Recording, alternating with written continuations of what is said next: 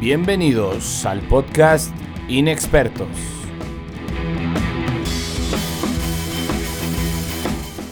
Presentado por Quique Pituche, Huicho Navarro, Esteban Márquez y Juan Carlos Castellanos.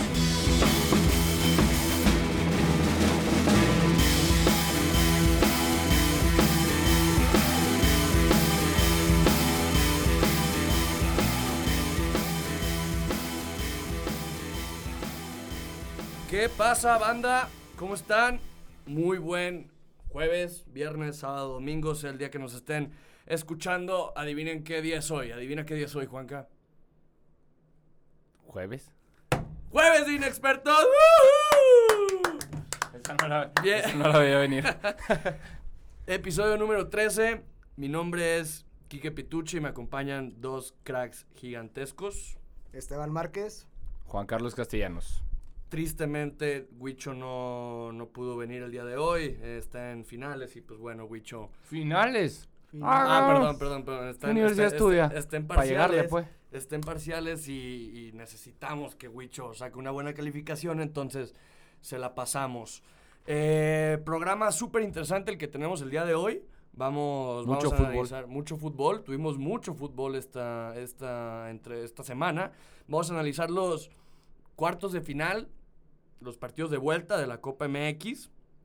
Hablaremos de los semifinalistas. También analizaremos la jornada complicada en la Conca Champions de los equipos mexicanos. Algunos lograron sacar el resultado, otros se les complicó muchísimo.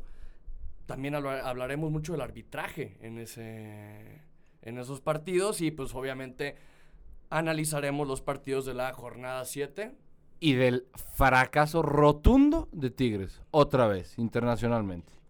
Chiquitos, equipo chico. equipo chico y vamos a darle.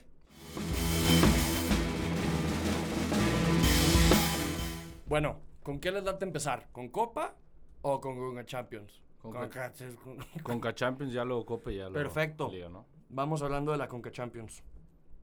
Los resultados. Pues hay que hablar del, de tu América, Titi. Si quieres, empieza ahí. Yo creo que es el partido del que más se tiene que hablar, ¿no? Sí. Es que, digo, yo sé que en el América no, no, no, no cabe las excusas, ¿no? Yo creo que un equipo grande siempre tiene que salir por el resultado. Y así lo demostró el Piojo, ¿no? Con la alineación que saca, me parece que, que saca una buena alineación para, para tratar de conseguir los, bueno, pues eh, no los tres puntos, pero sí irse con una ventaja al Estadio Azteca. El arbitraje creo que sí influye. Pésimo. Muy, pésimo. Muy pésimo. reprobable, asqueroso, o sea, de- un le- reflejo de lo que es la CONCACAF. Sí, y la verdad es que preocupa, por ejemplo, el caso de Ibarwen, que gracias a Dios no salió con una rotura o algo. Este, el, el que no cuide, ¿no? A, a la integridad del jugador, creo que eso es importante. No sé si, si el, para el próximo torneo los equipos mexicanos se pongan más estrictos en ese, en ese tema con la CONCACAF. El, Bueno, el pero- tratar de implementar el VAR. Sí. Porque yo creo que, que, que lo necesita esta zona y más por el tipo de juego que se juega en, en Sudamérica, ¿no? Digo, en Centroamérica.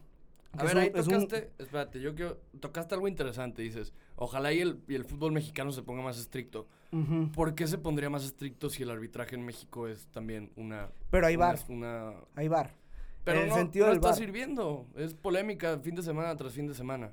A ver, hace, creo que el partido de Copa eh, le hacen una entrada muy dura al Dedos López. ¿Y qué pasa? Este, lo expulsa, ¿no? Creo al, al, al ju- al jugador rival. Y acá no, o sea, no hay una, una, un margen para cuidar al jugador. A lo mejor con el VAR puede ser que... Pero es que siento que eso no es de VAR o no de VAR. O sea, eso era cualquier otro árbitro sin... O sea, ahí no se necesita el VAR. Era una entrada de roja directa. O sea, yo estoy de acuerdo contigo. Estuvo Claro, pésimo. A, a mí, digo, a veces se puede justificar el arbitraje cuando dices, bueno, pues el árbitro fue una jugada que la vio muy de lejos o, o le tapó un jugador el ver la acción. Yo veo la No, repetición. el problema es que falló muchas. A lo largo del partido falló muchas decisiones. Esa, esa yo creo que fue la más preocupante porque pudo haber terminado en algo muy grave. Una, Muy. una, una rotura de, de tobillo, no sé qué le hubiera pasado a, a Andrés Ibarwen. Y al final de cuentas, pues el árbitro decide nomás marcar la falta y ni una tarjeta amarilla, ¿no? Fue una jugada muy brava. Y luego viene ya la mano de, del, del rival. Creo que hay dos penales claros que tampoco los, los sanciona el, el arbitraje. Y eh, la, la falta en el gol de, de, de ¿cómo se llama? Del, del Comunicaciones. Creo que hay una falta en el gol de que le cometen a Santiago Cáceres. eh, a la hora de rematar, creo que lo, lo empuja y, se recarga en el jugador americanista, el jugador de, de Comunicaciones, y al final termina en gol. Pésimo Jugada- el arbitraje. muy mal. El América, yo creo que Eh, nada más para, para decir una cosa. Esa sí la marco. La del Atlas no. Para que veas un poco ahí lo que... Creo que- o sea, no, creo que es- era una de las que me refería, que era una jugada muy exagerada por el arbitraje. Ajá. Pero, Bueno, o sea, sí. muy similares, pero una mucho más fuerte que otra. Y, y bueno, al, al final del cuen- de cuentas, América yo creo que sale a proponer el partido. Sí. Vi las estadísticas del primer tiempo y América había cometido en el primer tiempo tres faltas contra entre 12 y 15 de, del... 12 y 15 en 45 minutos. Sí, de... Estás hablando... 23 totales. Madres, o sea, pero los primeros 45 minutos estás hablando de una falta cada 3 minutos en promedio. La verdad es que se jugó muy ¿Qué poco. tal, eh? Sé un chingo de matemáticas y estudio de Sí, comunicación. sí, sí. Se salió, se, se, ju- se jugó muy poco el partido. Fue un partido muy trabado. Y la verdad es que, pues digo, a lo mejor el, el entrenador mexicano de, de algún equipo mexicano luego se la piensa, ¿no? En mandar a sus jugadores a su plantel titular Ah, a este tipo de partidos. Y más jugando allá de, de visitante, porque creo que eso es donde más les cuesta trabajo. Las canchas son muy diferentes, el pasto es, más largo, Más feo. más feo, mm, más maltratado. El calor, la humedad de estar brutal. La humedad también yo creo que, que es factor, pero el cómo juegan, la intensidad con la que juegan esos equipos de Centroamérica, tratándole de ganar a, a los equipos que la verdad son los grandes de la zona. Y, pues, son, son viajes desgastantes. O sea, ¿en dónde fue el partido de.? Este no fue tanto, ¿eh? Porque fue en Guatemala. Entonces el viaje de Quique, no sabe geografía. No, sé matemáticas, pero no geografía. Guatemala está abajo de... Es, es un país que colinda con, con México, junto con Belice. Entonces, este, el viaje no, no fue muy largo, la verdad yo creo que fue un- Guatemala es tu otra frontera, Quique. Sí. Sí. En- Está Está cerca. Está Sí, por está Chiapas. cerca. Está por Chiapas. Entonces, pues al final de cuentas ahí está. América consigue el empate en los últimos minutos con un gol de Córdoba, que pues si no, no fue su mejor partido, pero pues ahí se, se refleja en el resultado su, su participación. Y pues ahí está, yo creo que América lo va a ganar tranquilamente en el Estadio Azteca, por lo que Sí. implica las condiciones de la cancha, la altura y pues estar en casa de la No, y América simplemente estar en el estadio más importante, yo creo que de todo América Latina. Uy. Hablemos. Uy. Tranquilo, tranquilo. ¿Qué? Hay un, hay un estadio que se llama Maracaná. No, dije América Latina. Ah, América Latina. Una disculpa, sí, Sí. una disculpa. Hablemos de Tigres. Tigres hace un, como dijo Juanca, un papelón internacional. Para que se den, o sea, Tigres perdió 2 a 1 contra el equipo de Alianza. Alianza. Ahí, pa- para que se den una idea de cómo, de, de la diferencia entre planteles que, que hay, la plantilla de Tigres vale 70 millones de euros. Es, así está tasada en Transfer Market. Y la plantilla del Alianza cuesta 4.3 millones de euros. Estamos hablando de una diferencia, si no me equivoco, de 65.7 millones de euros. Es triste lo de Tigres. Y tenemos otra Pero- estadística también, espérame. Blanco, el jugador que termina de darle el gol a la victoria a la Alianza, está tasado en 175 mil dólares. En esa colombiano. jugada contra, contra Salcedo, o sea, Salcedo, el, el líder de la, de la defensa Que- de qué mal anda, Tigres, ¿eh? Qué mal qué mal anda, está No, tasado no, en... No es el líder. Ayala. Ayala, líder. Ayala yo creo que es el líder. Bueno, sí, ok, perdón. Bueno, Salcedo está tasado en 7.5 millones de euros. Estamos hablando de una diferencia brutal de planteles. Entendemos que las canchas son diferentes, entendemos que los viajes pueden ser un poco pesados, pero eso no quita el ridículo que hizo Tigres. Porque, último dato, antes de hablar un poco ya más de, de lo que pasó en el partido, fue la primera victoria de la Alianza contra un equipo mexicano. De un equipo salvadoreño contra un Ah, equipo mexicano. Le están calificando, según reporteros de, de ese país, como la victoria más importante a nivel de clubes en su historia. Sí, o sí. sea, así de cabrón estuvo el papel de Tigres. Es un equipo que jura que son grandes, que jura que son protagonistas, que jura que... eh, de- perdón la palabra, pero pendejos. Cállense. No son un equipo grande. Lo de Tigres es preocupante porque No de- tiene gol. No, no, no demuestra ni en Liga ni en CONCACAF, ¿no? Digo, es preocupante que, que la verdad es que ves el, equipo genera poco, con poca contundencia, también lo hemos comentado aquí. Pero pues no puedes aspirar a ser un equipo grande, o sea, que quieres llegar a ser un equipo grande dando estos papelones y, y contra equipos muy inferiores a ti, ¿no? Que al final de cuentas sí, ahí está el, el valor de, en Transfer Market, pero pues al final de cuentas pues son 11 contra 11, se juega muy distinto y lo comentaba hace ratito. Eh, el, el fútbol, yo creo que Tigres lo va a sacar el, el partido, el eliminatorio en su casa. Tiene que. Lo va a ganar, yo creo que no va a tener problemas. Pero te digo que se, se juega muy distinto ir a, a- a su cancha de, de esos centroamericanos porque la verdad es que pelean con garra, la afición también se hace sentir. Y pues al final de cuentas ahí está, lo, yo veía las imágenes, lo, lo, lo festejaban como un título más, ¿eh? como un título importante, un título este, eh, pues muy importante para el fútbol salvadoreño. Y las portadas del Salvador, veía una portada que me daba la atención que decía, este, Alianza el Domador de Tigres, una cosa así. Entonces, pues bueno, están emocionados, se entiende por el triunfo, pero yo creo que Tigres va a sacar la eliminatoria tranquilamente, ¿eh? Y lo mismo va a pasar con América.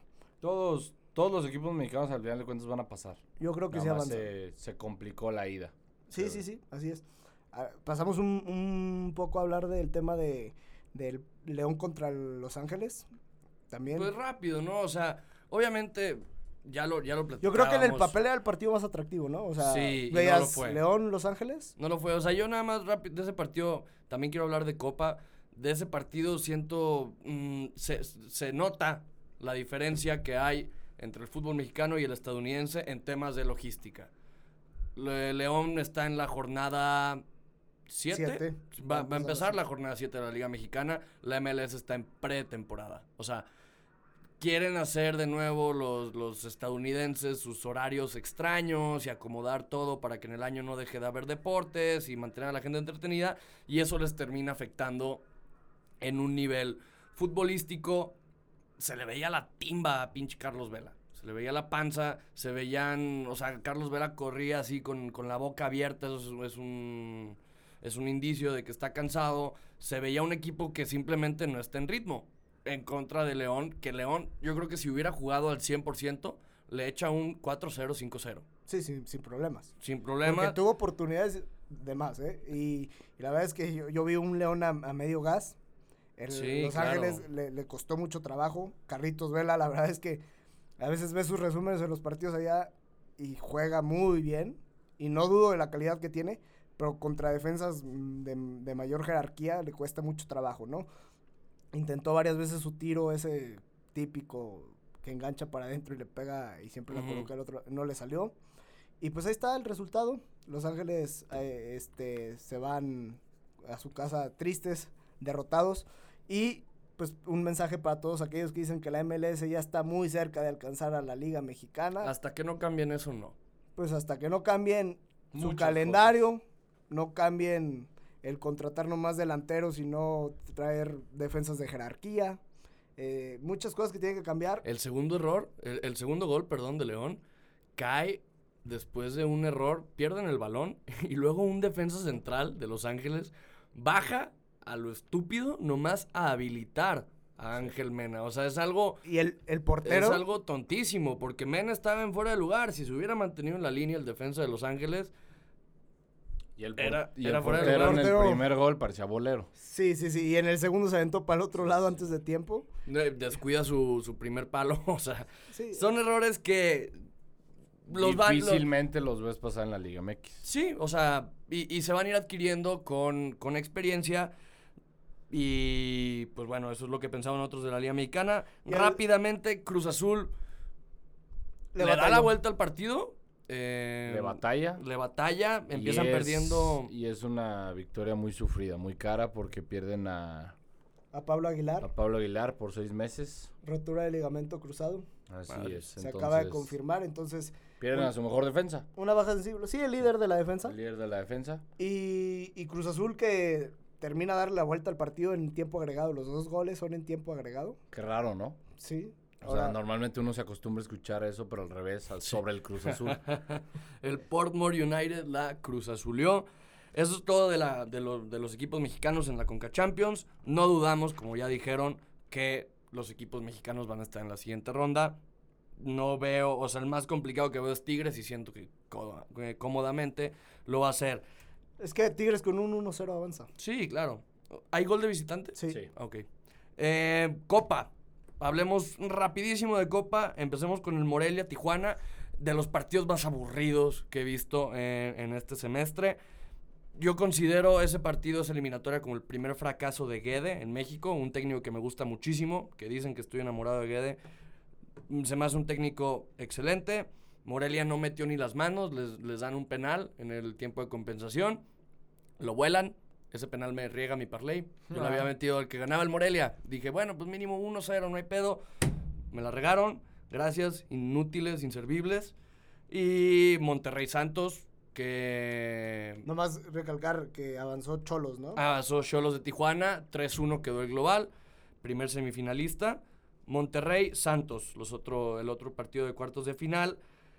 Mm, Monterrey gana 1-0. Monterrey se clasifica 1-0 en global. Una eliminatoria muy cerrada. Muy. Como que ninguno se Peleada, atrevió a. muy ajá, muy, peleada. muy, muy, muy peleada, muy trabada. Craneviter se equivoca. Sale expulsado. Y eso compromete, compromete al Monterrey. Al final sí logran sacar el resultado. Pero pues todos sabemos que lo de Monterrey, cuando donde nos tiene que demostrar, es en la liga. Ahí, ahí va avanzando, ¿no? En, en Copa yo lo, lo puse como favorito a ganar la Copa. Y ahí va, ahí va. Eh, la verdad es que no se ve ese Monterrey poderoso que, que nos mostraron en el torneo pasado, a final de, de torneo. Pero pues a lo mejor yo creo agarrando ritmo poco a poco. Y lo comentaba el otro día en el podcast pasado. Yo creo que va a ser un equipo que va a empezar a agarrar ritmo y se va a meter a la ¿Y sabes cuándo va a empezar a agarrar ritmo? Este fin de semana contra tus Águilas del América. Puede Les van a ser, ganar. puede ser que le Puede inspire. ser un golpe anímico, sí. Puede ser que le inspire a jugar contra América. Pachuca queda eliminado de la Copa MX y para decirlo así, el Dedos López que lo quiero tanto y lo, lo idolatré en su tiempo, elimina a Pachuca ya que hace una entrada de niño de kinder en el primer tiempo contra Toluca, lo expulsan, iba ganando Pachuca 1-0, se veía controlado eh, el partido y pues Toluca le mete con todo a, a Pachuca, esos cinco goles le llena la canasta Pasaron por encima. y pasan por encima de ellos después de la expulsión del Dedos López. Había quedado 2-2, ¿no? El partido de ida, si no me equivoco. Sí. 2-2 y con una... Es un global de 7-3. Sí, sí, sí. Y Juanca dice que en la Copa MX no hay gol. Pues digo, el otro partido fue 0-0 y el otro 1-0. Bueno, pues sí hay de todo, ¿va? Hablemos de Juárez, el Juárez. equipo revelación del Yo, torneo. yo no voy a decir ninguna cosa, yo nomás les voy a decir, y lo dije, Sí, tú dijiste. Juárez va a quedar campeón y les dije, en su casa va a ganar 4-0. Me faltó un gol, pero gana 3-0 y gana bien. Sí. Lo gana pueden bien. escuchar, lo pueden escuchar, si no me equivoco, minuto 10 con 48 del episodio 10. no, el episodio 11. Hasta se acuerda del momento exacto. Perfecto, Juanca, muy bien. Hemos hablado aquí, Juárez es la sorpresa del torneo. En casa son, wow, más fuertes que el Real Madrid, más fuertes que el Barcelona. Son, son, son todos, son ese equipo, wow, me sorprende demasiado. Nadie esperaba esto de este equipo. Yo creo que a todos nos pone feliz, ¿no? O sea, es un equipo que cae bien. Sí. Digo, Le mete ese sazón al torneo. O sea, por tampoco, ejemplo, tampoco está es el como que video. me pone feliz, pues, pero... Sí, no feliz, o sea, pero por ejemplo, hay un video, este un video en Twitter que sale. ¿Qué, qué, qué chingados estamos viendo la Champions y tenemos la Copa MX? Y es como un juego de luces, un show de luces que hacen en el partido. O sea, en el momentos antes del partido de, de Juárez contra Dorados. ¡Wow! Tremendo show. C- como, ¿Quién eres tú, Super Bowl? Aquí tenemos los shows de pre-partido de los Juárez. De los Bravos de Juárez, perdón. Siempre me sigo equivocando con los. Es mi quiñeña. Pues vamos a subir ese video para que lo vean, está súper interesante. Y pues bueno, ya hablamos de Conca Champions, ya hablamos de Copa, nos pasamos un poco de tiempo y pues vamos con lo jugoso, que es la liga. La jornada 7. Vamos con la jornada 7 de nuestra gloriosa, gloriosísima y queridísima Liga MX. Tenemos triple cartelera en el viernes botanero. Empezamos con... El viernes botanero, digo, el botanero, ¿verdad? sí, cierto, es un viernes sotanero, ¿eh? Ninguno de los equipos que juega el viernes está en liguilla. Pues Ninguno. ahí está. Viernes botanero. Qué triste. y juegan los dos equipos de Guadalajara de nuevo. Hemos visto muchas veces este torneo que juegan los dos en viernes. Atlas, Pachuca. Empezamos. Ahí les va mi pronóstico. Si son aficionados del Atlas, van a tener una victoria este viernes. Uy, ya perdieron. No, no, no, no. O sea, hablando un poco. de- está- estamos de acuerdo que el Atlas está obligado a ganar. Sí, Sí. Porque eh, Rafa Puente lleva dos partidos. Contra Morelia, de local, pierden 3 a 1. ¿lleva tres derrotas consecutivas o no? Nueve derrotas consecutivas en toda su carrera de técnico. No, en el Atlas nada más lleva dos partidos. dos. Lleva dos Eh, derrotas. Ganó el de puerta cerrada, ¿verdad? Pero no, no, no, no. No, ese lo vio desde el palco. No, ese no lo. Ese no Pero lo yo digo el equipo, yo hablo del equipo. Ah, ok, Yo hablo del ok, equipo, ok. ¿cómo Ah, va? perdón. O sea, yo estoy hablando de Rafa Puente. Rafa Puente, contra Morelia no hubo tiempo en el que se pudiera mostrar su, su aporte al equipo, su aportación. Entonces, pues, perdieron ese partido 3 a 1. No le echo la culpa a Rafa Puente. Contra el América, el Atlas no empezó mal. El Atlas se cayó después de que le anulan el gol, que ya lo habíamos platicado aquí, lo platicamos mucho el episodio pasado. Pero desde ahí como que anímicamente el Atlas va para abajo. Al final pues el América termina imponiéndose. Pero... Si no me siento- equivoco, en ese partido contra América puso cinco medios para ganar la posición del balón. en Le está gustando mucho eso y también en todos los eh, en cuanto puede, trata de salir jugando. Le gusta mucho tener la posesión del balón. Sí. Le gusta ser protagonista en los partidos. Yo siento que van a ganar este viernes. Pachuca es un equipo irregular. Yo creo que si podemos definir a Pachuca con algo es irregular. Vienen de eh, la jornada pasada, perdieron, ¿no? Ganaron 1-0 contra. Ganaron 1-0 Puebla. contra Puebla. Luego perdí, la, la antepasada perdieron 3-1 contra Cruz Azul. Y luego la ante antepasada le ganaron 2-0 a Tigres. Luego la ante antepasada, no sé, o sea, han ido ganando, perdiendo, ganando, perdiendo. O sea, un equipo que no sabemos bien cómo está. Yo sí siento que el Atlas se va a imponer. El, el Estadio Jalisco, quiérelo o no, pesa. Entonces, pues espero un resultado. Pesaba. Pesa. ¿Para Ya ti no, ya pesa, no pesa? Ya no pesa. No, la verdad es que no. El Atlas le ha quitado muchísimo mérito a lo que es el Estadio Jalisco. Mm, se entiende. ¿Estás de acuerdo con eso, Esteban? Pues yo siempre que voy al Estadio Jalisco, siempre veo a la afición, se hace presente. Es un estadio súper bonito. Yo prefiero ir mil veces al Estadio Jalisco que al Estadio Akron. El ambiente es totalmente distinto. El ambiente es diferente. Sí. Totalmente distinto. Pero la fiel es la mentira más grande del fútbol mexicano. Este güey. en cuanto le puede tirar a Atlas, Juanca le tira. Aprovecha. a ver, a ver. Pronósticos. Mm, Yo voy Pachuca. Pachuca. No, voy empate, voy empate, voy empate. Empate. Yo también estaba en el empate. Pero me voy a arriesgar. Voy a Atlas. Bien, bien. Pero bien. yo creo que lo No. va a ganar por un gol de diferencia. Ah, Ok. Ok, se vale. yo ganar pensé- es ganar. Yo pensé y yo que creo. decir, voy a Atlas, pero pienso que va a ganar Pachuca. Y yo acá. que pues, No, a ver, pero espérame. No, no, no. Si gana el Atlas, o sea, ya sea con un gol de diferencia, con, con lo que sea, le sirve. O sea, ese es- eh, va a ser un respiro para, para Rafa Puente para que pueda seguir trabajando. Y siento que lo va a lograr. No sabemos qué piensa Huicho porque está en su examen. Y vayamos con el siguiente partido. Puebla contra Toluca. Ya lo había comentado antes, siempre tenemos en el viernes botanero un partido que es aburrido, ¿no? O sea, y yo estaba entre el de Chivas o el, o el de Puebla. Yo creo que me voy a ir por el de Puebla. O hasta los tres pueden estar aburridísimos. Sí, sí, sí, sí. Sí, sí, o sí. sea, pinta para un, para un viernes botanero un poco triste, pero ahí les va. Tengo, tengo un, o sea, vi... tengo una- presentimiento. tengo un presentimiento. Ves cosas, ves Veo, cosas. veo cosas. El Edu Aguirre de nuestro programa. Y, sa- y ¿sabes qué? ¿Sabes qué vi hoy? ¿Qué, qué viste? Una camisa original de México, creo que no. Eso no viste. A ver, güey, es la de Banamex, güey. Qué culero, güey. Bueno, ¿sabes qué vi hoy? ¿Sabes qué vi No hoy? tenía que decir. Que Puebla le gana a Toluca.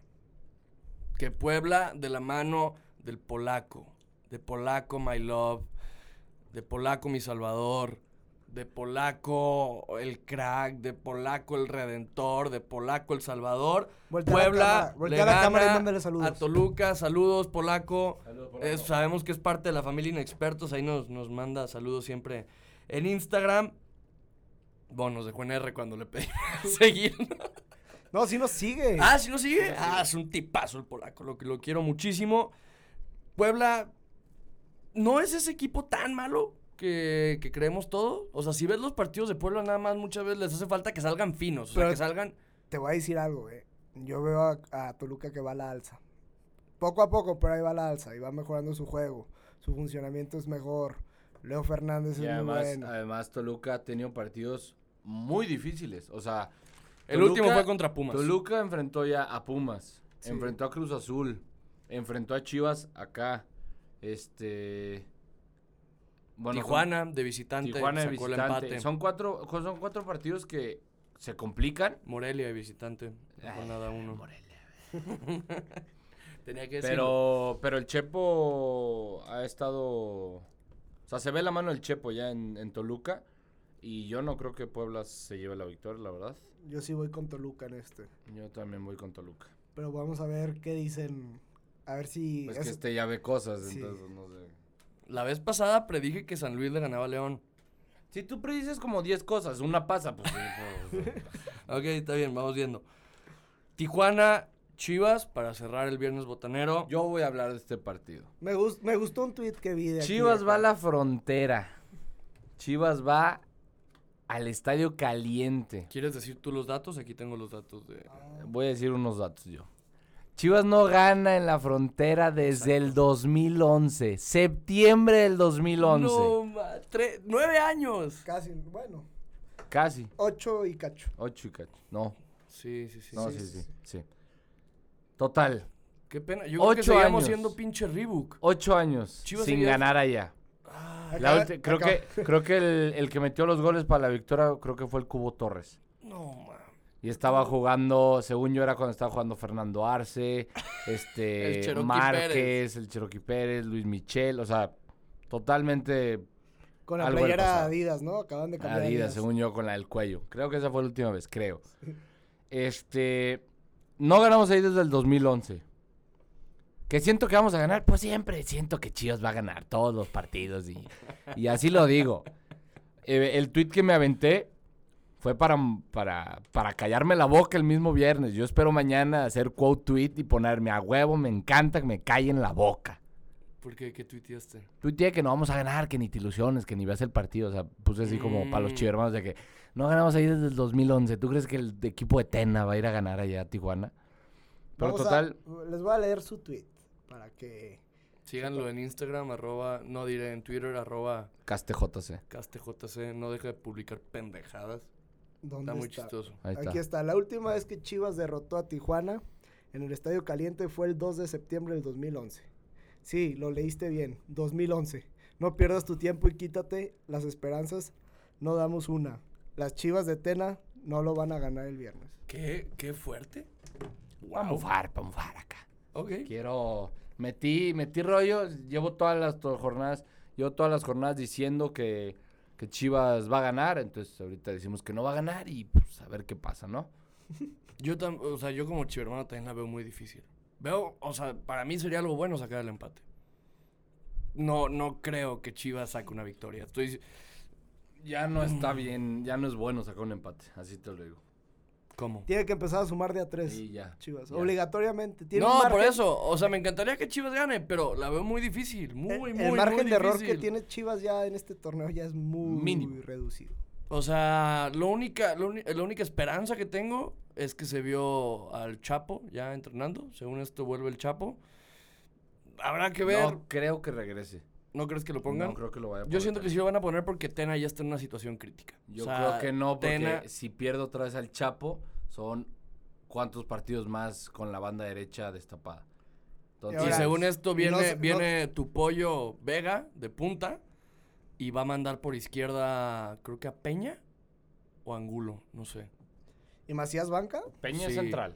Angulo va a ser el. Ajá, Angulo, perdón. Sí. Y de nuevo, y que le va a dar la confianza a Antuna. Antuna, que tanto se ha hablado mm, toda la semana de este güey, algunos defendiéndolo, otros tirándole.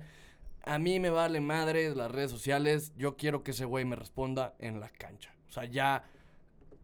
es- Este teatro nomás le está, le está poniendo más presión a Chivas, le está, le está poniendo más presión al jugador Y cometió un error. que se enganchó Se con el- enganchó. el- la marrana esta de Álvaro Morales. ¿Cómo me choca ese güey? ¿Cómo busca neta protagonismo en donde no lo hay?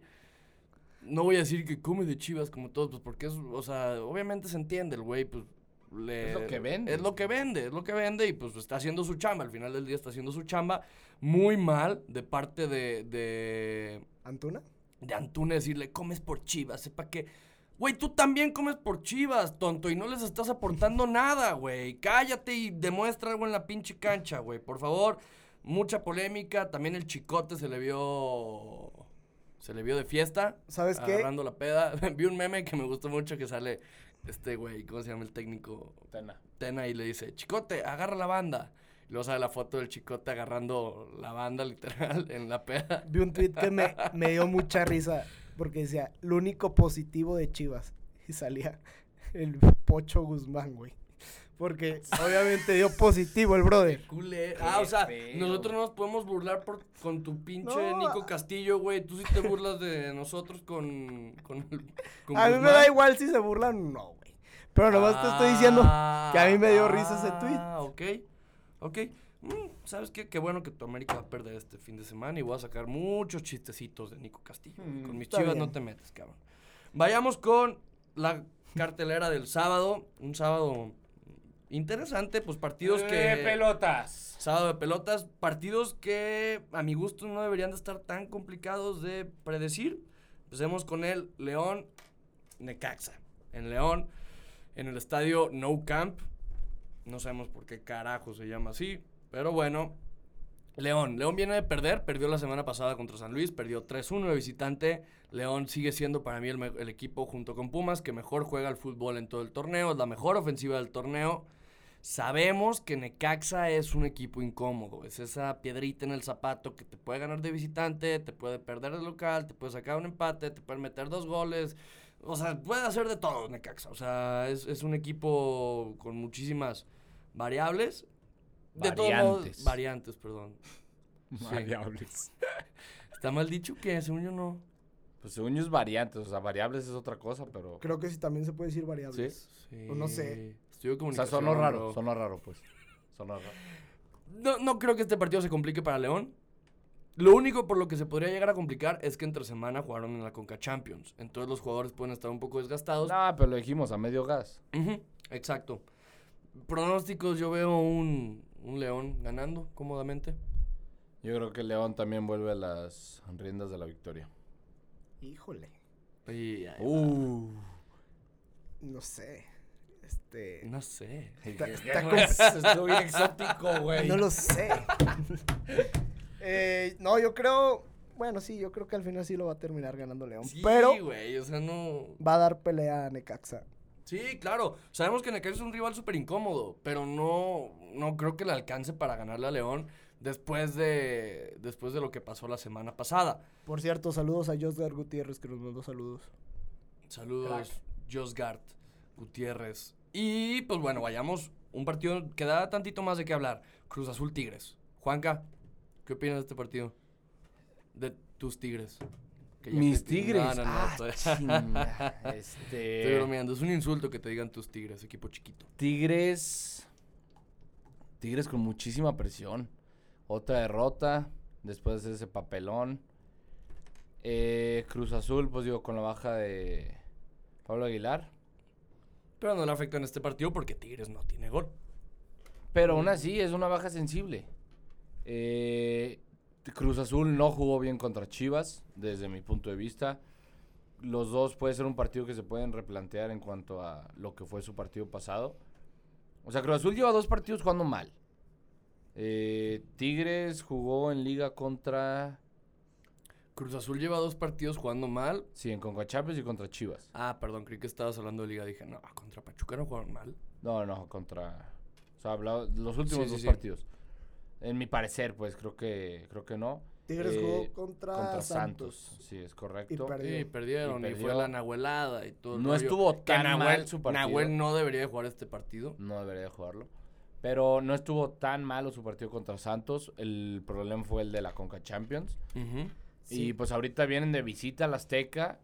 Es un campo que se le ha dificultado a, a Tigres, eh, ya sea el América Bueno, o no, le ganó la Azul. América en la jornada 2. Sí. El. América le ganó a Tigres. América Ah, perdón, Tigres, sí, me 1-0. tripié, me tripié muy Sí. feo, perdón, me tripié. Eh, va a ser un partido bueno, creo yo.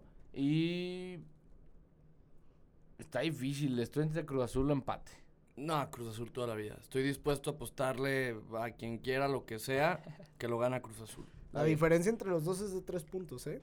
Sí, O sea, ya si sé, ga- si gan- pero no lo ves desde un tema estadístico. Cruz Azul No. empezó mal. A ver, ahí te va. Si gana Tigres, alcanza Cruz Azul en puntos y se podría meter ya ahí en puestos, en los últimos puestos de liguilla. Sí, sí, sí, ok, sí te entiendo en ese tema estadístico, pero tienes que verlo desde un tema, yo te invito a verlo desde un tema anímico, ¿ok? No, Cruz Azul, no, no Cruz, recibo tu invitación.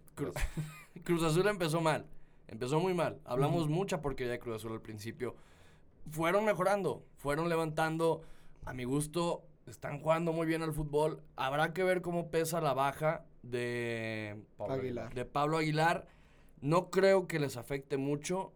Hoy estaba leyendo, seguramente va a poner una línea de tres. Este, de. Siboldi. Ah, Ajá, una línea de tres. Y pues bueno, con que logren bloquear. Con que, si le juegas a Tigres, con que logres blo- bloquear a Guiñac, ya lo hiciste. Es el único que tiene gol en ese equipo. No entiendo por qué el Tuca sigue metiendo a Ener Valencia o a Edu Vargas. Es triste. Yo, si fuera el Tuca Ferretti, buscaría meter. Buscaría poblar más la zona del medio. ¿La media cancha? Sí, sí, eh, eh, es lo que es lo que trataría creo- de hacer. A mi gusto, a Tigres no le está, no, no le está funcionando su, su planteamiento en todos los partidos. Yo Se creo que cometió un error en dejar ir a Celarayán. Era un hombre que te, te suplía muy bien y te ayudaba ahí en el medio campo. pero él, él se quiso ir más que nada. Digo, ahora Sí. sí que No tenía minutos. Ajá, es sí, que ese es el problema también. Es que es el problema, porque Tuca sigue de terco en meter a Ener Valencia. ¿Por qué carajo no sigue, sigue de aferrado en meter un equipo que le ha funcionado los últimos ocho años. Y no le va a funcionar esta vez. Y para Está mí bien, tiene que bien, cambiar eso. Está bien, y puede que esta vez no le funcione. Y se dará cuenta y va a decir, pues ya necesito un cambio. Y va a Pero llegar con- Leo. es, es un entrenador que confía en los jugadores que le han respondido. No se, ve, no se echa para atrás con un jugador que no le ha respondido durante pocos partidos. Esa creo que yo es la perspectiva que ve el Tuca. Ok, eh, Cruz Azul Tigres. Es un partido difícil de de Predecir. de analizar. Depende mucho de las bajas. Tigres eh, puede llegar un poco desgastado después de su partido entre semana, teniendo en cuenta Azul que es un equipo con un promedio de edad un poco más grande. Y entre más grande eres, más te pesan esos viajes. Eso se sabe. ¿Quién dice?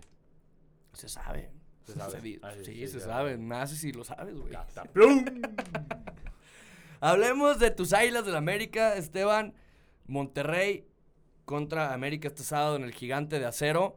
Se el repite. mejor partido de la jornada. Eh, Así lo pongo, va a estar buenísimo. Juárez Santos es el mejor Y partido. así de la lo digo. América no pierde el, el América no pierde. América no pierde. O sea, ¿tú vas a empate o gana América? Yo creo que me voy a ir por un empate. ¿Ok? ¿Por qué? Por ser visita. Si juegan en el Azteca, pongo a América como... No, Ya. pero, ent- y- pero más desde un punto de vista de, de Monterrey. ¿Por qué crees que no gana el partido? Por jugar en casa.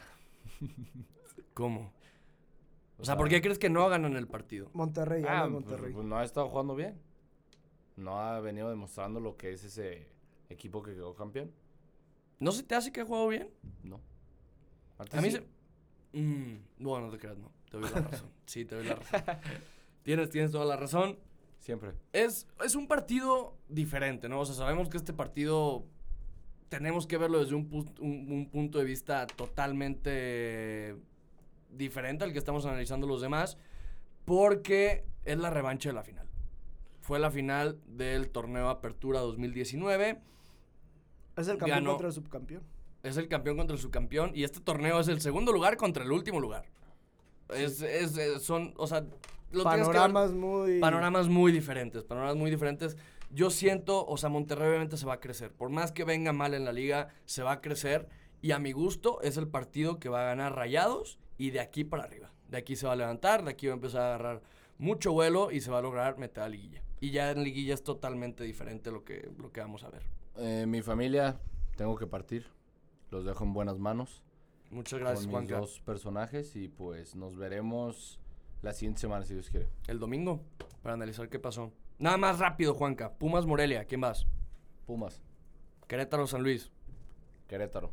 Juárez Santos. Juárez.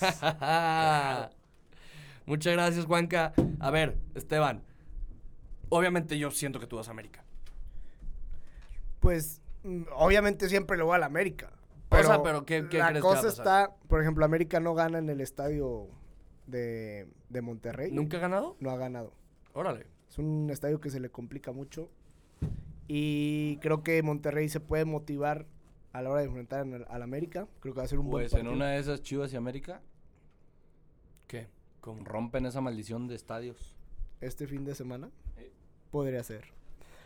Pero yo creo que va, digo, Monterrey tampoco ha demostrado mucho en este torneo. Se le ve un Monterrey, pues no sé si con pocas ganas o cómo se podría decir. Pero América, América va de, de menos a más. Empieza a recuperar jugadores, ya tiene un plantel más completo Miguel, tiene donde echar mano. Descansó en este partido entre semana Henry a Giovanni Dos Santos, que yo pensé que iban a jugar. A Federico Viñas le está dando minutos. Yo creí que iba a jugar Giovanni, ¿sabes por qué? Porque Giovanni siento que necesita algún levantón anímico, necesita algún golecito, necesita eh, es, o sea, necesita eso para empezar a sentirse protagonista en el equipo. O sea, lo que yo noté en este partido que jugaron entre semana, de nuevo, el que se está poniendo el equipo al hombro es Córdoba. O sea, bueno, que es diferente porque no estaba ni Giovanni. Pero no veo ese protagonismo en, en Giovanni Santos. Lo veo más en Guillermo Ochoa. Pero ah, ha estado jugando bien, eh, Giovanni. Digo, todavía le falta mostrar su mejor nivel, obviamente, pero... Pero eh, aquí lo- mi pregunta es, ¿cuándo carajos lo va a mostrar, güey? O sea, ¿hasta cuándo tenemos que tener paciencia Giovanni Dos Santos? ha estado participativo. Por, ejemplo, no par- sé, pero obviamente no es, el, no, no- no es el nivel que esperamos de Giovanni Dos Santos. ¿O es, ese nivel esperas tú de Giovanni Dos Santos? Según esto, el mejor jugador de la época dorada de México. Pues es un jugador ya grande, con un cartucho ya un poco quemado, la verdad. Eh, lo que puede mostrar, no va a llegar a mostrar ese nivel que nos mostró en, en algún momento. No, ya sé que no, ya sé que no. Pero a ver, ¿neta eso es lo que esperas de Giovanni Dos Santos? No, digo... O sea, ¿estás te- satisfecho con no, él? te estoy diciendo que todavía va a mejorar. Pero ha estado muy participativo Por y se eso, le ve pero ¿hasta qué ganas. punto le puedes ya exigir? O sea, porque como te noto ahorita es, ah, pues va a mejorar y va a llegar ese buen momento, pero no se lo estás exigiendo, porque Es- ya lleva mucho tiempo en el América. Es- Siento que las lesiones ya no son excusa, ¿Es titular en liga? Bueno, Sí. salvo el partido pasado que lo porque guardó, América tiene un plantel muy reservado. que lo guardó Miguel Herrera. Sí, Pero cuando estuvo en estas primeras jornadas, a mí se me hizo que jugó bien. Digo, ya es cuestión de perspectivas. No, yo no, no espero un Giovanni que sea goleador y que meta gol cada jornada, porque no es su función. Su función es de goleador. Su función es más de generador de juego. ya a mi gusto no está generando tanto. Mm, Por ejemplo, el gol, el segundo gol contra Querétaro lo genera él. O sea, yo te. El, el ejemplo Y- más claro que tengo es el partido de Puebla. El partido contra Puebla era un partido en el que se necesitaba. El partido a gritos pedía una genialidad de Giovanni Dos Santos. O Le sea, dio una asistencia formidable a Córdoba que casi termina en un golazo. La mete Pero- Córdoba y de otra cosa estuvieras hablando. En Oh, serio. Bueno, ok, ok, te entiendo. Ahí Digo, no, no pasó eso, no pasó eso. estoy de O acuerdo. sea, pero a lo que me refiero es que el jugador que se puso al equipo al hombro en ese partido, el jugador que trató de generar más, trató de buscar más, fue Córdoba, no fue Giovanni. Pues sí, Córdoba anda en un mm, inmejorable nivel. Está jugando muy bien el chavo. Y por algo lo está poniendo Miguel de titular. Empezó de banca este torneo. Lo mete de revulsivo contra Juárez. ju- Da un partidazo. Le cambia la cara de la imagen al América. Y de ahí no ha soltado la titularidad. Y lo está demostrando partido tras partido. Es un tremendo. Lo de. Giovanni a lo mejor va más, más discreto. Porque no, no se ve tanto así este, como lo que, lo que ha demostrado Córdoba, que está más presente en el área de gol. Y, y- y Córdoba es un jugador que te juega tres posiciones, cuatro posiciones, lo puedes poner donde quieras. Pero Giovanni va discretamente y va agarrando su nivel, ¿eh? Ok. Yo creo, yo creo que este, este fin de semana va a ser titular. Yo creo que por algo lo guarda Miguel Herrera contra, contra el Comunicaciones. ¿Hizo el viaje o no hizo el viaje? Hizo el viaje, todo el plantel hizo el viaje. Y, pero yo creo que va, va, va a salir de titular. Espero, espero que, que nos pueda dar un mejor rendimiento. Si bien dices este, que no ha tenido un buen rendimiento, yo lo veo a un nivel aceptable. no, no lo veo mal físicamente ni, ni futbolísticamente, pero, pero pues bueno, es cuestión de que agarre nivel y que empiece a, a mostrar mm, pues más, más su fútbol, ¿no? Y Hablemos, hablemos de otro de los grandes del fútbol mexicano, el equipo también, no revelación, pues porque obviamente se le exige ese nivel, pero sí es sorpresa que vayan en primer lugar y estén mostrando un fútbol muy atractivo. Oye, esa exigencia que hablas, pues se había perdido en estos años, ¿no? Yo, yo digo que... Para, o sea, perdón, Sí, sí. vamos a hablar de Pumas. Sí, por eso el no Pumas. sabían. Sí, por, por si la gente no sabía, no había dicho el, el nombre. Tú dices que esa exigencia que se había perdido en años, claro. Claro, que- tenía. Yo siento que antes de este torneo, te- en los últimos tres años, había más exigencia hacia, Ti- hacia Tigres que hacia Pumas. Sí. Y eso es muy triste porque Pumas se le tiene que exigir siempre. Es de los grandes del fútbol mexicano. Creo que Y- su último campeonato fue en 2011 Sí, sí, sí. de liga. Wow. Ya nueve Mucho años. tiempo. Nueve años ya. O sea, tiene que. e- Este torneo 18 podría ser torneos. diferente. Este torneo podría ser diferente. Pumas juega de local domingo a las 12 del día en su horario infernal contra el Morelia de Pablo Guede. Los monarcas de Morelia. Mm, partido. Mira, Ir a CU es muy complicado. exacto. Yo creo que este partido lo gana Pumas por el simple hecho de que, aparte de que juegan muy bien, es en CEU a las 12 del día. Sí, está acostumbrado Pumas a jugar ese horario, se siente cómodo. Monarcas normalmente juega los viernes en la noche. Entonces yo creo que va a ser un partido que le va a pesar Sí. mucho a, a Monarcas. Y por lo que viene mostrando Pumas. No, y aparte yo creo que si no, o sea, los, los- de los últimos partidos que he visto en Morelia, si no cambian su planteamiento, este partido no lo van a ganar. El planteamiento que está mostrando Guede, por ejemplo, que la última vez que le funcionó fue contra el Atlas, es usa Aristigueta, Aristegueta, no, ¿cómo, no sé cómo se diga, ese, ese güey, lo usa como delantero único, lo usa como, como nueve, natural, y que, cuál es la función de Necaxa. Le mandan los balones a él, él retiene el balón y en cuanto retiene el balón, los dos interiores se abren y van y ya se, se puede decir que atacan con esos tres hombres. Lo siento que no, si usa ese planteamiento no le va a funcionar en CU.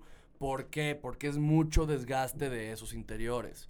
Y en lo que le llega el balón a Aristegueta y trata de repartirle a estos jugadores, Pumas se los va a comer ahí. Pumas se los va a comer ahí, van a terminar muy cansados. Igual veo un partido donde Morelia empiece muy bien y van a terminar cayendo. O sea, van a terminar siendo víctimas del clima, del desgaste, De la altura. de la altura, de todo eso.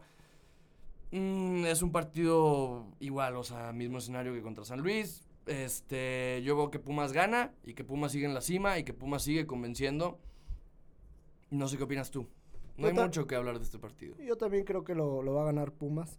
Eh, yo creo que si pasa alguna sorpresa sería un empate.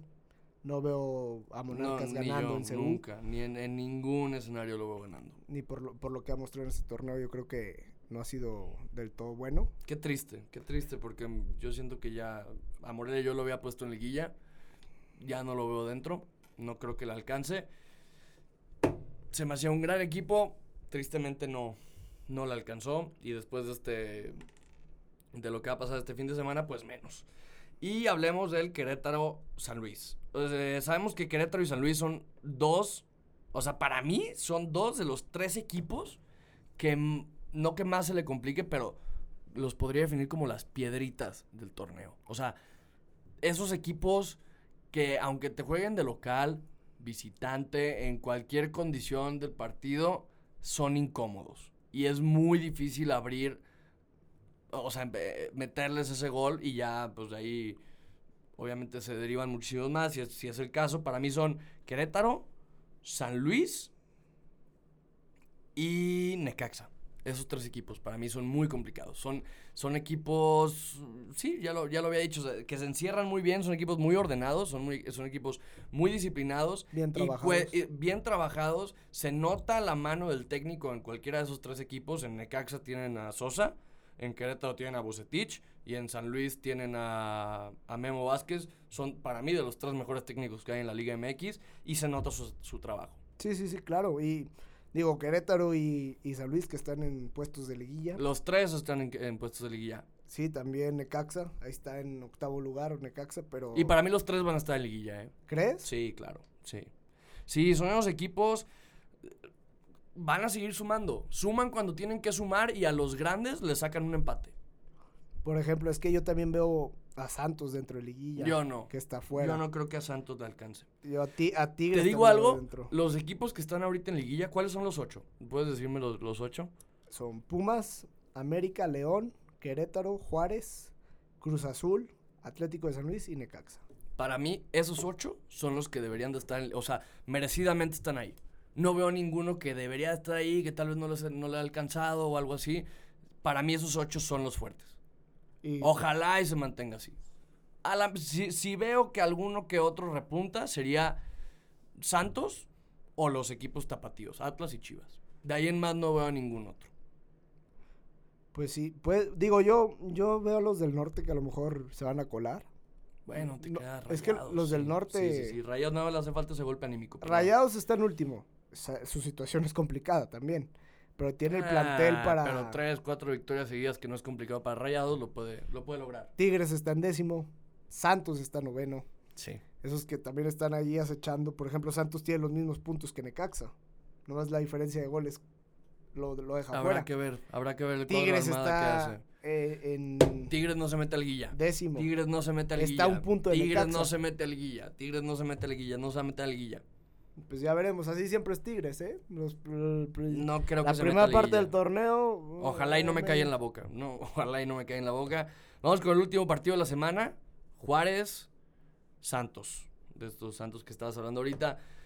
Mira, para, te voy a decir algo, ¿eh? Para mí, para mí estás un poco equivocado cuando hablamos de Juárez. Yo también, yo también me puedo, este, me puedo acreditar ese error. ¿En qué sentido? Decimos que Juárez no tiene plantel. Que no le va a alcanzar ese plantel para seguir manteniendo el nivel. Tuvi- tuvieron un partido de Copa un poco exigente, se puede decir, contra Dorados. Un partido que iba a ser un poco más Contra Dorados. cerrado. Esos Dorados que sacaron a las Chivas. ¿A quién sacó? A Chivas. A Chivas. ¿Cómo anda Chivas en liga? Mal. Ay, no, pero, a ver. Digo, en, es en que- tu- en ese caso, Chivas, ¿a quién le ganó en Liga? El único partido que ganó en Liga contra quién fue? A Juárez y de ahí para abajo. Exacto. O sea, a ver, no puedo hacer esas comparaciones. O sea, era un partido difícil para Juárez porque sabíamos que Dorado se iba a encerrar. A ver, te, te lo voy a poner fácil. Vea, ¿Tú crees va- que Juárez tiene mejor plantel? O, o- o tiene un plantel vasto mejor que Necaxa? No, a ver. ¿Mejor de- que Santos? De, que me digas que es mejor. No, no es mejor, obviamente no. Tú ves los nombres y individualmente dices de que no mames, ¿cómo chingados van en cuarto lugar? Pues es lo que digo. Por eso, a Es lo que yo me refiero. Pero a ver, en el partido entre semana, yo, porque me puse a ver,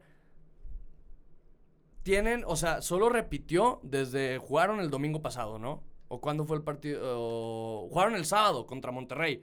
Jugó- metieron a sus titulares. Y luego necesitaban también un plantel fuerte para enfrentar el partido de Copa.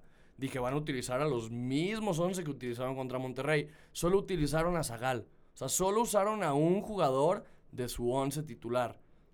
Y yo vi los mismos Bravos de Juárez que jugaron contra Monterrey. Si hubiera, si hubiera sido otro equipo que no fue, hubiera sido Dorados. Otra cosa hubiera sido, ¿eh? No, Sí. tal vez no, porque saben que también tienen un partido difícil este fin de semana contra Santos. O sea, lo que me refiero es, sí tienen variables y esto habla del buen trabajo del técnico.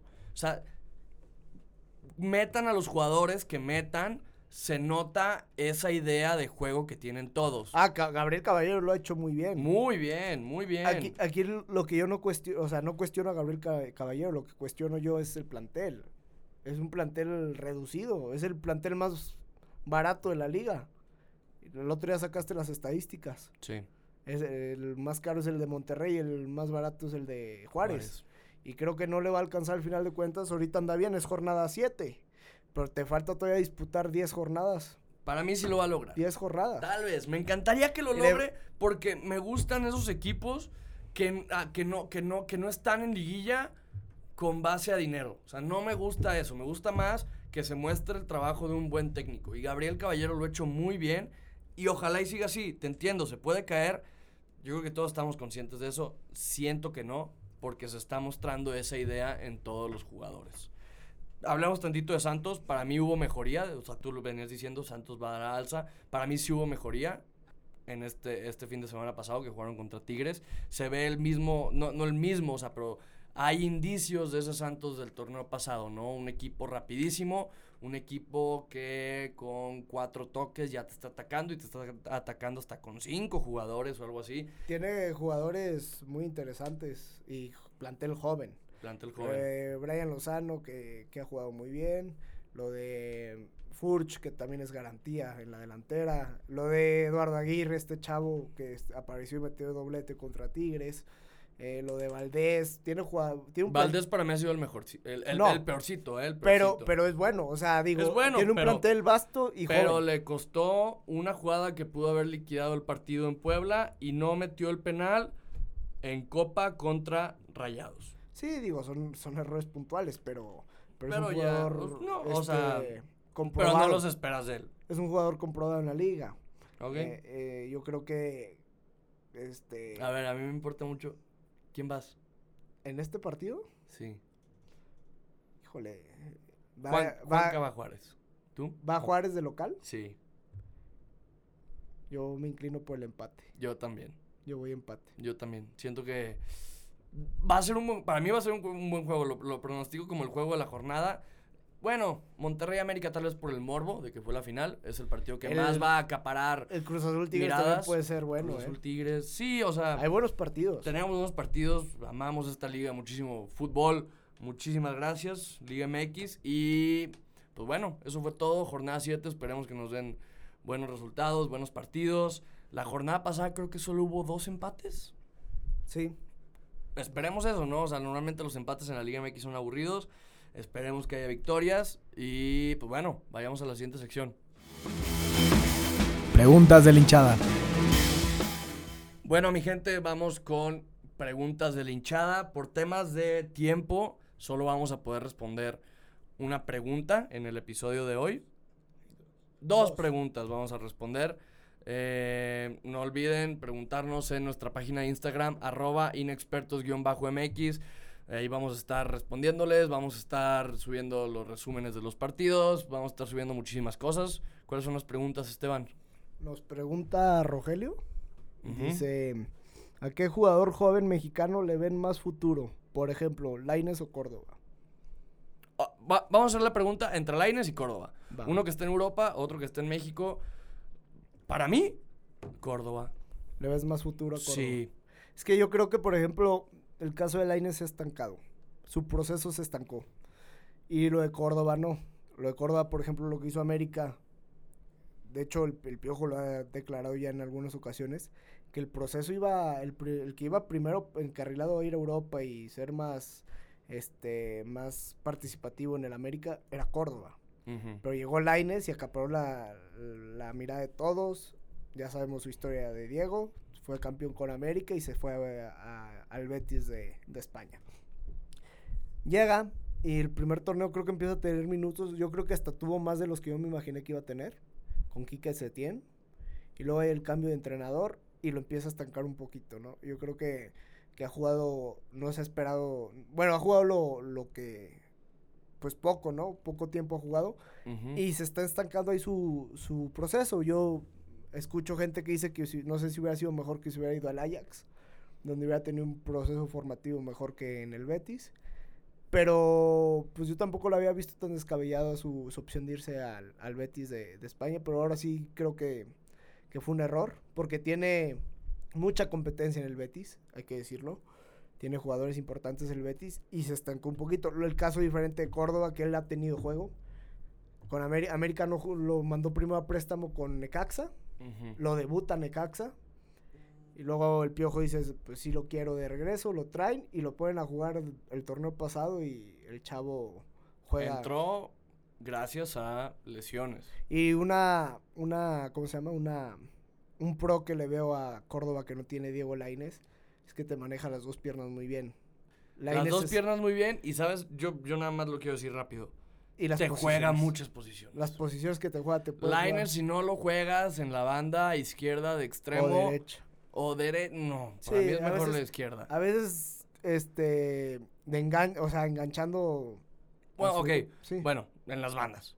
en las Sabemos bandas. que Córdoba te juega, puede ser de interior, puede ser de media punta, puede ser hasta de extremo. Sí. Puede ser de lateral. En la final contra Rayados lo usaron de lateral. O sea, ahí te estoy hablando Contención, de contención. Cinco posiciones llevamos ahorita.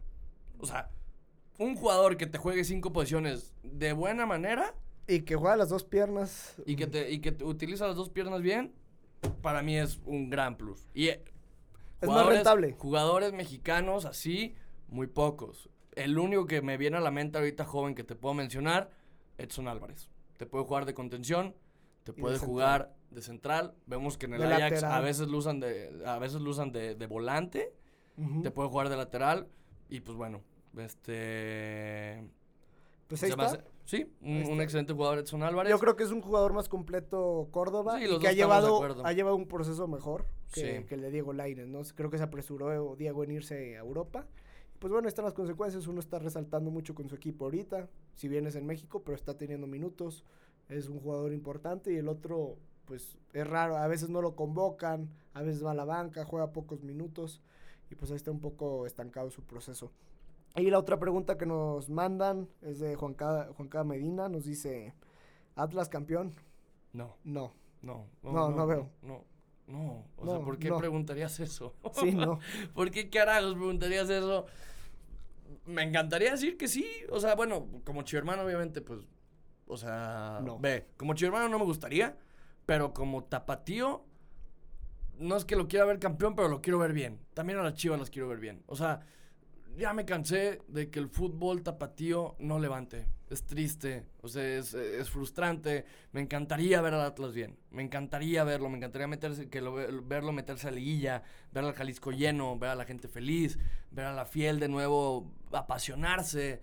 Lo mismo que con Chivas, pero ah, me frustra, me frustra porque el fútbol tapatío merece muchísimo más. Una vez leí un tweet, no recuerdo bien que lo había puesto. Decía, tuve la oportunidad de ir por primera vez al Estadio Jalisco a ver a un- al conjunto rojinegro, al Atlas. Y me dice, creo que si el Atlas llega a ser campeón se le quitaría esa mística que tiene. Eso, esa, su afición dejaría un poco como que... Nah, ¿No que crees? No, güey.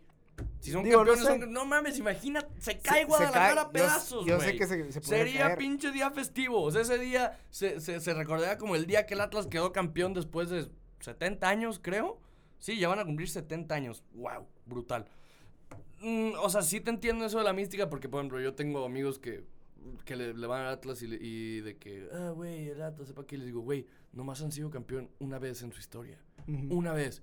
¿Y sabes qué me responden? me mama que me responda eso. Me responden. ¿Cuántas veces se corona un rey? Solo una. No mames. No, o sea, y bien que, o sea, se me hace una respuesta muy tonta. Pero sí, claro que quiero que el Atlas esté bien. No lo veo para campeón, o sea, hablando futbolísticamente. No. No, no, no. No, hay equipos más fuertes y, No, mejor más dirigidos. fuertes, o ¿no? sea, en verdad, creo. basta con ver un partido del Atlas y basta con ver cualquier otro partido de los equipos que están en liguilla para saber que el Atlas no le va a alcanzar este torneo y lo vemos difícil que sea próximo. Para mí necesitan un proyecto desde ahorita para que les empiece a rendir dentro de unos 3, 4 años. Si todo sale bien. Pues sí. Sí. Está, está ahí co- complicada la situación con el conjunto rojinegro, la verdad. Así es. eh, muchísimas gracias por las preguntas. Por tema de tiempo, nada más estas dos. Este, síganos mandando sus preguntas, sus cuestionamientos, sus todo lo que nos Dudas. quieran decir ahí a arroba inexpertos-mx en Instagram. Y pues bueno, vamos a lo que sigue. Y pues bueno, gente, entendemos que el episodio de hoy duró un poquito más de lo normal. Esto fue gracias a que tuvimos Copa y tuvimos Conca Champions. Normalmente no pasa eso. Obviamente nosotros encantados de hablar de esto que, que nos encanta. Bueno, Vaya la redundancia. Este, y pues bueno, episodio 13. Muchísimas gracias por, por escucharnos. Muchísimas gracias por llegar hasta aquí. Sigan interactuando con nosotros en nuestra página de Instagram. sigan escuchándonos, denos follow, seguimos creciendo, seguimos, seguimos mejorando y pues nada sería posible si no fuera por ustedes. Mi nombre es Kike Pituche Esteban Márquez, y como dice mi amigo Juan Castellanos, todos somos inexpertos. ¡Woo!